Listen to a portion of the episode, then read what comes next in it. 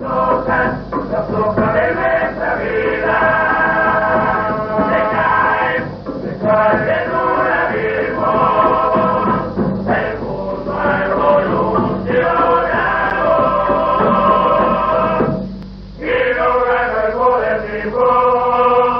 o relacionado en nada ten un 20% de fantasía.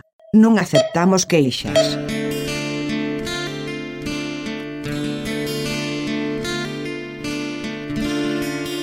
Intento, lo intento.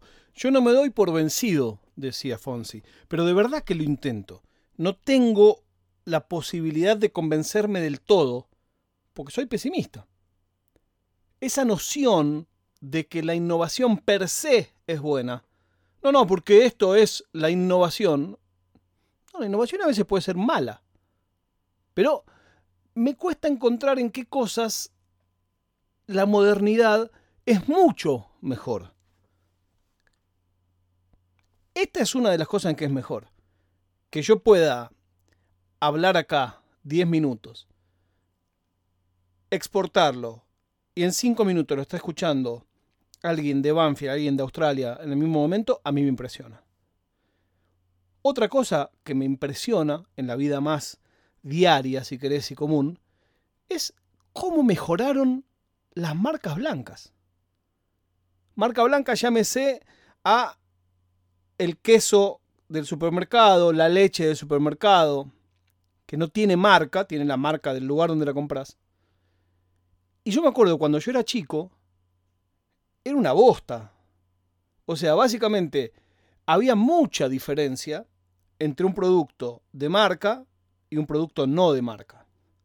No sé si es que como ahora soy adulto y lo pago yo, borro de mi cabeza esa diferenciación de calidad, o si efectivamente, y como yo creo, mejoraron esas marcas. ¿Cuál es mi teoría? No lo tengo comprobado en ningún lado. Mi teoría es que así como los hackers pueden hacer ingeniería inversa de las aplicaciones, esto es, agarrar una aplicación que no sabes cómo se hizo y mediante ciertos pasos decompilarla.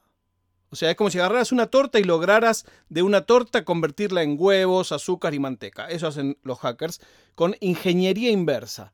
Vos no me decís cómo funciona esto, bueno, yo lo hago al revés hasta que saco cómo funciona.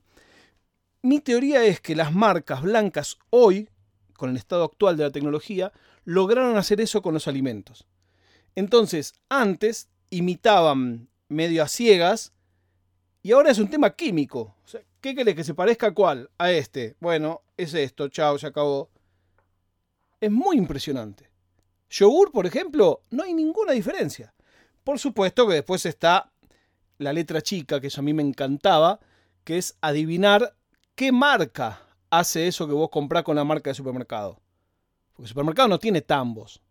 Bueno, algunos quizás sí, pero en promedio no tienen tambos. El supermercado no tiene una fábrica de queso. Entonces agarra a José Queso y le dice, mira, viste como esto que vos me vendés, te quiero comprar unos igual, pero no le vamos a poner tu marca, lo tengo que vender más barato. Bueno, te lo hago, pero no puedo venderte el mío más barato porque si no la competencia me mata. Bueno, perfecto. Entonces, si vas adivinando, en Argentina están obligadas las empresas a poner el RNPE, que es un número del establecimiento.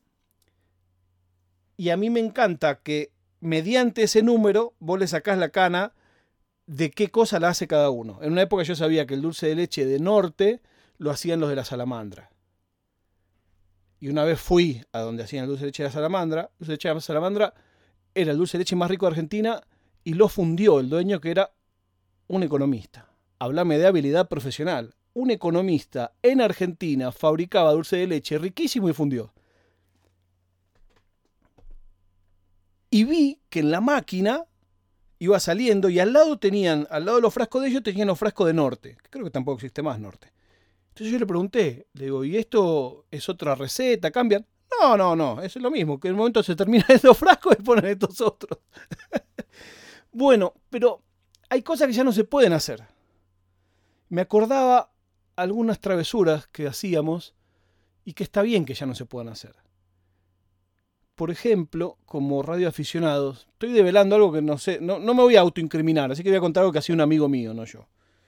Este amigo mío iba con su auto a los restaurantes de hamburguesas, estacionaba adentro, en el estacionamiento del restaurante de hamburguesas, y con su equipo de radio interceptaba la comunicación entre el empleado y el tótem del el auto hamburguesa. ¿Para qué? Bueno, básicamente llegaba la gente y este amigo mío, como tenía más potencia en su equipo de radio que los de la hamburguesería, decía, bienvenidos a Pizzería La Meseta. y la gente se sorprendía porque estaban en una hamburguesería. O decía la marca contraria, que es muy gracioso eso también.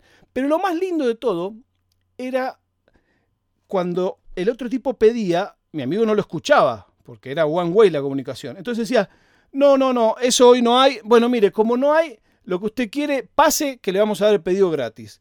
Y venía un auto atrás, pase, pase, que, que, le van a tomar el pedido en la ventana. Pase, pase. Y se juntaban 10 autos. Hoy lo pienso digo, qué boludo que era mi amigo. Pero se divertía con eso. Hasta en un momento llegó a tomar un vaso de gaseosa grande y calarlo para poner el micrófono adentro, de modo tal de que cuando el tipo de seguridad nos veía, los veía, perdón, eh, estaban teniendo un vaso de gaseosa y no un micrófono. Está bien que eso no se pueda hacer más. Ya la tecnología ahora lo impide. Va digital y se puede o se podría, pero es mucho más quilombo. Esto era simplemente saber la frecuencia y los subtonos y chao. También no se puede hacer más una cosa que esto sí hacía yo, porque quería estar en la radio y no estaba. Entonces a veces una de las frustraciones eh, las transforma en mala onda, como si la culpa la tuvieran los demás. En esa época que yo tenía 16 años, en las radios FM locales vos llamabas y pedías un tema. Te sacaban al aire, hablabas de cualquier cosa y cerraban diciendo, ¿qué canción querés? Tal para tal. Bueno, perfecto. Claro, antes de salir al aire, el productor te preguntaba, ¿qué canción vas a pedir? Entonces decía, la de Donato y Estefano a tu lado.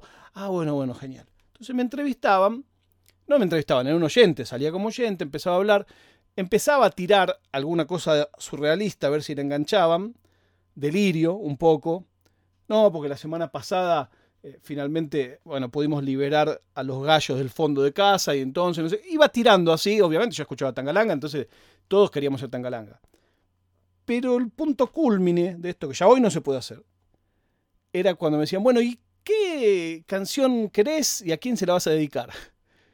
Y yo decía, fucking hostile de Pantera y se lo dedico a todos los metaleros. hoy lo pienso y digo, qué estúpido, qué estúpido. Pero yo me moría de la risa cuando hacía eso. Y lo grababa y estuve todos estos días buscando a ver si lo encontraba, pero no, no está más ese cassette. Y después, claro, por supuesto, cuando volvían después de la canción, reputeaban los, los presentadores. Con justa razón, ¿no? Eh, son cosas que ya no se pueden hacer. Hoy no se hace eso ya. No sé, por ahí no fue mejor todo tiempo pasado. Es difícil saberlo. La prueba de vida del día de hoy es que la Argentina ganó y que todos ustedes son la mejor comunidad que uno podría tener. En Capuchino está espectacular lo que están haciendo. Muchas gracias a quienes entran en la tienda de fierita.com y muchas gracias a todos los que mandan mensajes también en el Telegram, que es t.me barra no es nada podcast. Ahora sí nos volvemos a encontrar. Cuando les diga, no es nada.